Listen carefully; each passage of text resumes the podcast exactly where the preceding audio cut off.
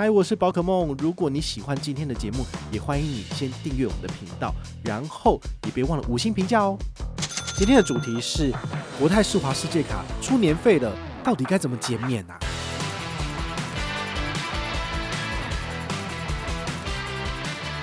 只要是国泰世华 Cube 卡五大通路里面可以刷的，你就尽量用这张卡去刷。那么在这五大通路以外，或者是你当天已经做了一个权益选。嗨，我是宝可梦，欢迎回到宝可梦卡好哦。今天呢，来跟大家聊聊信用卡。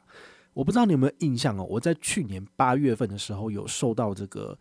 国泰世华银行的邀请哦，他邀请我申请这个国泰世华世界卡来使用。那个时候呢，我特别去看了他的权益，然后呢，还写了一篇嘲讽文哦，就讲说这种卡片你要我一年刷八十万，就想得美啊，对啊，但是呢。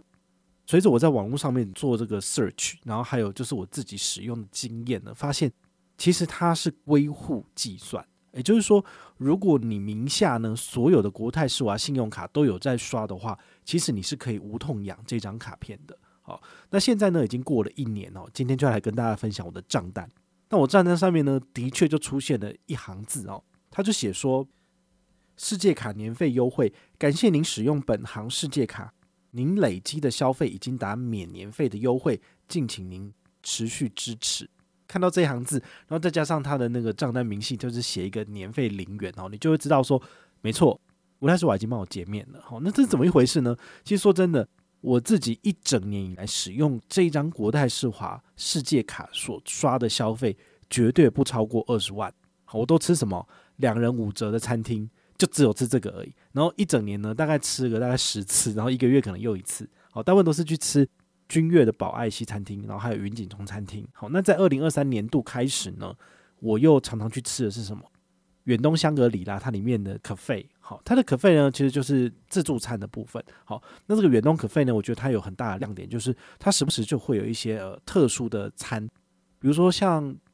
今年一到四月的时候，它推出来的就是那种什么海陆饗宴，所以它就有很多的一些海鲜什么，但是它的品质跟等级没有到，就是非常的高哈。那像我大概上个礼拜有跟朋友去吃，然后呢，他就推出来这个松叶蟹火烤松叶蟹吃到饱哦，那一个人一次就现拿两根，好，这还蛮妙的。因为我自己本身吃素嘛，所以这种东西我基本上就是敬谢不敏，我是绝对不会去吃的。但是我真的很好奇，就是这到底好不好吃？那品质怎么样？我就问我朋友，然后他就跟我讲说，这个松叶蟹的品质呢，其实这一次呢，虽然说都是冷冻货哦，但是呢，它放到那个炉台上面再烤一烤之后给你吃，反而真的是很新鲜。好，就现场解冻之后烤一烤，不需要做任何的调味，它的味道就非常的好。然后就是新鲜的味道跟不新鲜的味道的差异，我相信大家应该吃过都知道。如果它里面的那个肉很难拔出来粉粉的，然后你需要用那个剪刀就把它剪开的，代表它就是不新鲜的。那它的吃法就是。它这个根本就不需要用剪刀去剪开，只要剥开，诶，它那个肉就很好吃。但螃蟹的肉就是那种松叶蟹的肉，它都是粉粉，呃，不是粉粉，就是它的肉就是一条一条。好，如果你没有吃过，它可能是它肌肉纹理的关系。好，那我就问他说，这到底是什么味道？他说，嗯，这就是海鲜，这就是新鲜的味道。我就知道说，哎，我问有问跟没问是一样的。但他一口气吃了六根，所以你以一根。五百块来讲，六根是不是就三千块钱了？那两人五折吃下去的话，其实我们只付两千一，其实根本就是完全回本啦。哦，所以你可以搭配这种就是餐厅它本身有的一些节令主题，用这种两人五折去吃，真的是 CP 值很高的选择。好，所以这个是我反而二零二三年很喜欢用世界卡去吃的，至少远东可费我就吃了四次以上，就觉得说，其实我以前使用大白的时候，像凯菲屋。然后还有伯利厅，我自己本身是很不喜欢去的，因为它大部分都是鱼肉，然后素食不是很多，我就会觉得每次去吃素有点都受到冷落这样子。然后再来就是吃到饱，其实你会不小心就食用太多东西，比如说素食可以选的东西可能寥寥可数，那我就会重复去拿。那这种情况之下，你很容易就是吃饱就变胖。好，但是呢。呃，这些顶级卡所给你的优惠其实就是这样啊，好，所以我是我个人是觉得还不错。那我最近发现国泰世华世界卡还有个亮点，就是台北喜来登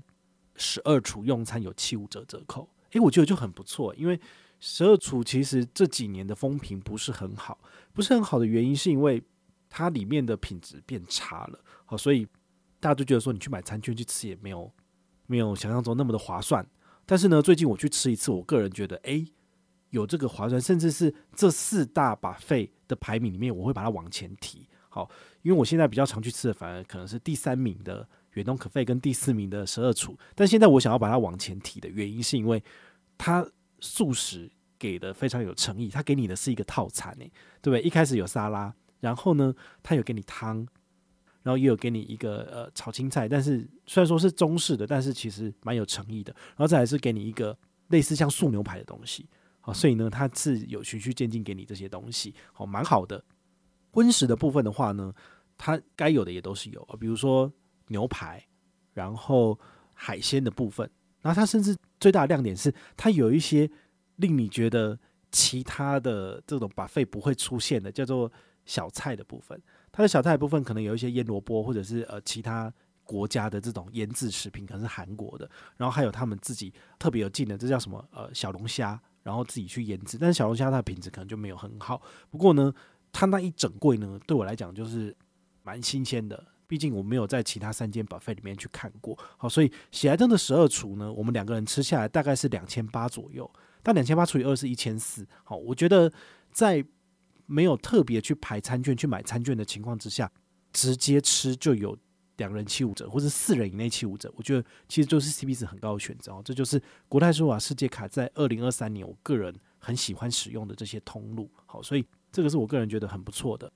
那如果你本身呢，呃，是吃货，然后你本身也喜欢就是呃累积里程，然后换机票飞出国的人，那我个人非常的推荐你，就是国泰世华 Cube 卡跟国泰世华世界卡这两张卡片一定要拿下来，因为国泰世华世界卡呢，它可以让你有比较好的兑换比例来兑换长荣、华航跟国泰航空。好，那这样子的话呢，你辛苦累积的 Cube 卡的点数。透过国泰世华世界卡，好，它这个所谓的呃权益加成的情况之下，你就可以发挥小数点最大最大的效益。好，比如说我上个月跟大家分享过的，我的台北巴黎的换票行程，要准备三十万点的这个长荣里程，其中有十五万点的长荣里程，其实就是使用 Cube 卡的小数点去兑换的，另外十五万点是 HSBC 旅人卡来做兑换。哈，所以相加起来，我就准备了三十万里的里程。如果你跟我一样喜欢搭商务舱飞出国，哈，躺着飞出去，躺着飞回来，好，这个是非常非常享受的一件事情。那么你就应该要好好的使用 Cube 卡，然后还有这个国泰世华世界卡。重点中的重点就是国泰世华世界卡，你真的不用刷到八十万，你只要用 Cube 卡刷到八十万，其实就够了。好，所以呢，我建议大家，如果是以刷卡累积里程为目标的话呢，你就可以把你的生活消费区分为两个部分。第一个部分呢，就是只要是国泰世华 Cube 卡五大通路里面可以刷的，你就尽量用这张卡片刷。那么在这五大通路以外，或者是你当天已经做了一个权益选择，其他的部分你就可以使用你的另外一张里程主力卡来用。我自己个人是使用 HSBC 的旅人卡，哦，虽然说要缴八千块的年费，但是我觉得它的刷卡累积里程速度很快，我很喜欢。这中间呢，其实有很多人一直在问我说，那么星展飞行世界卡可以吗？或者是花旗环旅卡转换过去的星展飞行世界卡可以使用吗？好，我个人经过比较之后，我还是觉得 HSBC 旅人卡比较好用，因为兑换的航空公司跟里程计划至少有十六家以上，那还有三家的饭店计划，好，所以对我来讲，它的泛用性是比较高的。好，那另外星展飞行世界卡它就只有四家，长荣、华航，然后还有国泰跟新加坡航空。那华航就不用讲，因为华航它是两千积分兑换一千里，其实是非常非常不划算的。所以如果你是以累积华航的里程飞出去的话呢，你绝对不应该办的就是星展飞行世界卡，因为它的兑换比例非常的差。这是我个人的一点浅见啊，就是提供给你参考。如果你本身也持有国泰世华世界卡，那你也想要减免年费的话呢，你有两条路可以走。第一个呢，就是一年刷超过八十万，好，国泰世华所有的卡片算起来。那么你就可以减免次年的年费，这是系统会自己处理的，你就不用担心。但如果你刷了四十万，但是还不到八十万，那怎么办呢？哦，他会帮你减免一半的年费，就是你要再支付一万块钱。但是呢，凡有规则必有例外哦。如果你对国泰世华的贡献度够多，那么你进线客服的话呢，它是有机会帮你减免的。不过因为我这次一一口气就超标了，我自己看我自己的后台是刷了一百三十三万哦，所以呢，几乎可以减免两年的年费，然后就是再多刷一点点，就是可以来到一百六嘛。好，所以我个人觉得，对于我来讲，只要主力还是 Q 卡，我都不会用担心年费的问题。但如果你本身刷的不够多，但是你又想减免年费的话呢，你还有另外一条路可以走，就是成为他的白金 VIP 会员，好，就是放三百万以上，或者是成为钻石 VIP 会员，就是放一千五到三千万。好，你只要放这些钱跟国泰世华往来，并且购买他们的理财商品，那么在对银行有贡献度的情况之下，我相信你的理专是很愿意帮你减免的。好，但因为我没放那么多钱，所以我就没有办法跟你讲说，诶，我到底。就是买了多少理财商品，所以我可以拿到减免这件事情。但是我觉得有贡献都好说话。好，这个世界就是这样子，天下没有白吃的午餐。但是你只要对银行有贡献度，你跟他有所要求，我相信他也很乐意去回应你的。好，但是你自己要去算一下哦，就是你的交易手续费如果被银行赚的超过两万块的年费了，那你觉得还划算吗？那你还不如支付年费来用这个改变权益，是不是？好，所以我觉得很多东西都是要自己去精算。最近我发现有一件事情很有趣，就是有粉丝呢在 YouTube 频道下面的影片哈，有询问我一个问题，就是哎，宝可梦，请问一下，我要用现金回馈卡还是要用里程卡？你可以做一个影片帮我分析吗？有的时候我真的会觉得，我是不是应该要把我自己的身段放下，然后认真的去回答每一个人问题，或者认真去做影片？但是我觉得这样子真的是很违背我自己的本性，就是我已经那么忙了。对不对？我忙着要工作赚钱了，我为什么还要再去回答这些感觉上基础到不行的问题？但是其实每一个平台都是不同的受众，你不能够因为你以前可能写过文章，你就会觉得说我就不想要做这件事情。但是我其实我就回答得很很坚决，就是觉得说，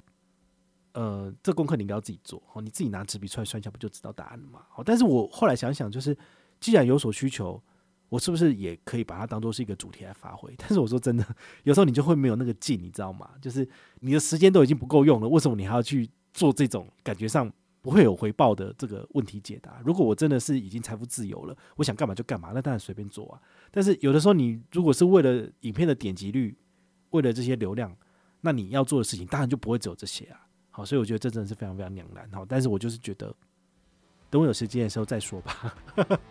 那如果你有任何的问题或任何的想法，也欢迎你就是到粉丝页私讯我，好，或者是留言，好，或者是抖内都可以。好，我们有看到的话呢，都会在做节目跟大家回报哦。我是宝可梦，我们下一个见，拜拜。